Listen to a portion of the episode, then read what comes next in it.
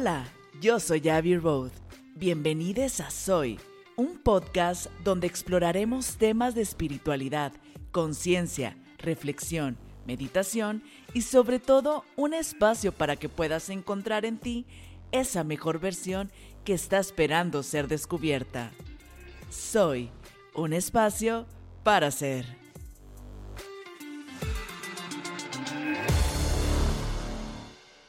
El día de hoy te quiero hablar sobre la kundalini, el poder del ser. Y es que si de verdad queremos enfrentar los problemas de la mente, tenemos que volvernos hacia adentro y despertar nuestro poder interior. Solo entonces la mente quedará con facilidad bajo nuestro control y de modo muy natural experimentaremos al ser. pocas palabras, cuando la mente no está presente y nosotros estamos presentes, es cuando podemos experimentar al ser. Y es que se dice que alcanzamos al ser por medio del conocimiento. Pero el conocimiento que revela al ser no es conocimiento mundano, eh, aquel que está en los libros o aquel que vemos en las escuelas, sino es la comprensión interior de la unidad, el darnos cuenta que nosotros y el absoluto somos uno y lo mismo. Y bueno, te estarás preguntando, ¿cómo podremos obtener ese conocimiento? Y es que ese viene a nosotros de manera espontánea cuando despierta nuestra energía interior y se desarrolla dentro de nosotros. A esta energía interior se le conoce como un kundalini y esta tiene dos aspectos. Uno es que lleva a cabo nuestras funciones mundanas, mientras que el otro nos conduce a la verdad más sublime. El aspecto externo de la kundalini se le conoce con diferentes nombres. Por ejemplo, en China se llama chi, en Japón ki en las escrituras cristianas la llaman Espíritu Santo. La kundalini es Chakti, es energía cósmica, es la fuerza creadora de Dios, la fuerza que manifiesta este universo de formas, el poder supremo mediante el cual todo cobra existencia. Otro nombre de la kundalini es Chiti, la conciencia universal. Y toda esta energía que es la que crea al universo también está presente en nuestro cuerpo humano. Y por eso, y bajo esta forma, se le llama kundalini. Esta kundalini es la energía vital que hace que todo funcione en nuestro cuerpo. Nos permite ver a través de los ojos, oír a través de los oídos y experimentar el tacto a través de la piel. El poder de Kundalini hace que palpite el corazón, que la sangre fluya y que la respiración entre y salga del cuerpo. Aunque en realidad esta energía es omnipresente, tiene su morada específica en la base de la columna vertebral. Aunque es omnipresente, tiene su morada específica en la base de la columna vertebral. Así como el aspecto externo de la kundalini nos permite funcionar en el mundo exterior, su aspecto interno permite que ocurra el proceso espiritual dentro de nosotros. Solo cuando la kundalini interna despierte, comienza realmente nuestro viaje espiritual. Cuando uno adquiere la fuerza de kundalini, es capaz de asimilar en sí mismo el universo entero. ¿Cuántas veces no has escuchado sobre el despertar? Pues bueno, hay muchas maneras de despertar a Kundalini. Se le puede despertar por medio de prácticas, de meditación, yogísticas, yógicas, ejercicios físicos, técnicas de respiración y la repetición de mantras. También se puede despertar por medio de cantos o por medio de un amor intenso a Dios. La manera más segura y eficaz de despertar a Kundalini es por medio de Chaktipat, el proceso en cual un guru transmite su propia chakti, o sea, su energía, porque es energía plenamente desarrollada. Y así activa la kundalini dormida del discípulo y lo pone a funcionar en su totalidad. La Shaktipat es la iniciación secreta de los grandes sabios y se ha transmitido de gurú a discípulo desde tiempos inmemoriales.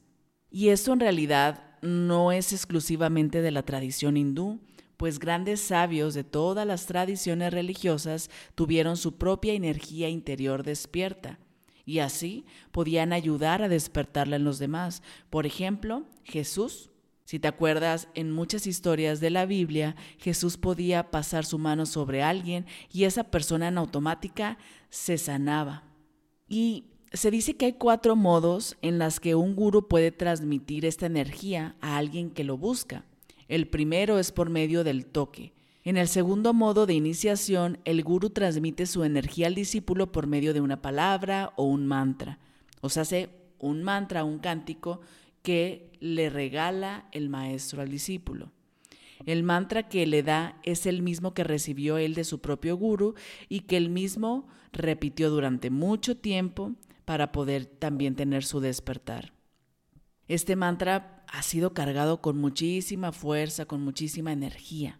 Y si el discípulo eh, repite este mantra con regularidad y fe, es cuando la kundalini se despierta por el poder del mantra. Si el discípulo también está preparado, es suficiente que el guru le susurre el mantra al oído para que la kundalini se active. Pero bueno, para esto ocuparíamos muchísima práctica. El tercer modo de iniciación ocurre mediante la mirada del guru porque su mirada puede transmitir fácilmente el poder de la conciencia. En el cuarto método de iniciación, el guru transmite su chakti al discípulo por medio del pensamiento. El poder de un guru es tan grande que incluso uno puede recibir la energía sin ninguna iniciación como tal formal, sino porque está impregnada en el ambiente que lo rodea, incluso en las prendas que ha usado, las prendas que ha vestido, Incluso si Él te regalara alguna prenda, se puede transmitir. ¿Y por qué es importante que sea por medio de un maestro, que sea energía que se pase? Porque se dice que la meditación no es algo que se pueda aprender, sino es algo que se puede transmitir. Es como intentar hablar del amor. Si uno quisiera explicar qué es el amor, pues estaría muy difícil, ¿no? Para eso se tendría que sentir, se tendría que experimentar y justamente la meditación es igual.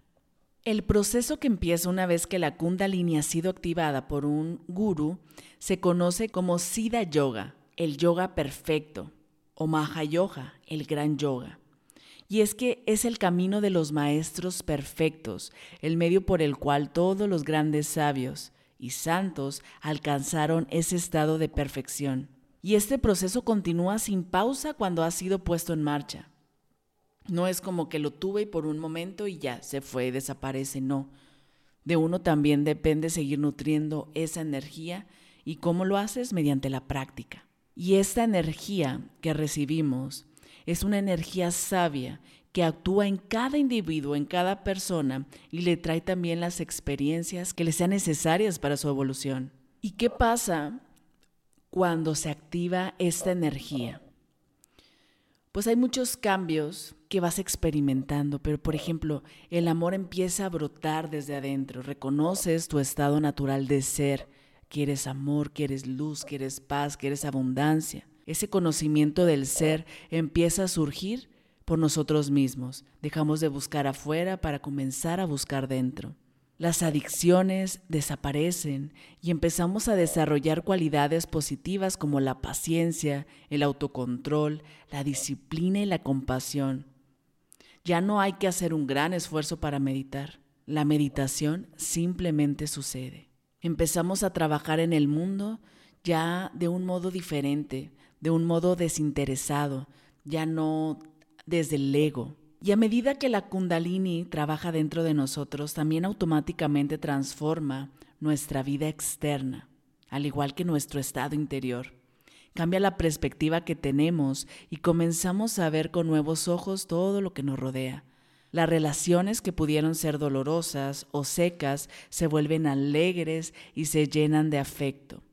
Sentimos un amor siempre consciente, siempre presente, Sentimos un amor siempre creciente por las personas que nos rodean. Y además de este amor creciente por la familia, amigos y personas más cercanas, también empezamos a ver que las personas que no son tan cercanas las empezamos a ver también como una extensión de nosotros mismos. También al tener la kundalini despierta hay una gran fuente de motivación e inspiración. El que es escritor se hace un mejor escritor, el que es doctor lo hace un mejor doctor y simplemente somos mejores personas. Despertamos también nuestros talentos y aptitudes. Esta energía mejora lo que necesita mejorar y donde hay imperfecciones y áreas de oportunidad las fortalece y las equilibra. Y por ejemplo, el ego nunca va a poder como ganarla esta energía, porque es al contrario, esta energía va a hacer que se aniquile el ego. La Chakti destruye la ignorancia de los ignorantes y justamente nos ayuda a desarrollar el entendimiento y la capacidad de la contemplación interior para tener esa inteligencia y solamente ver la verdad suprema. Así que simplemente el ego se disolverá.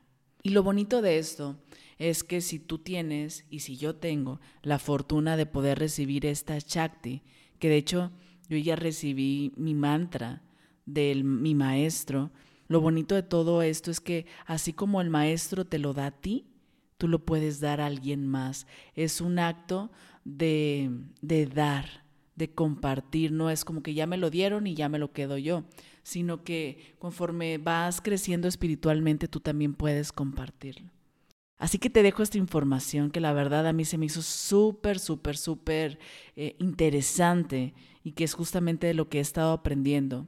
Y si te gustó este episodio, por favor ayúdame a compartir.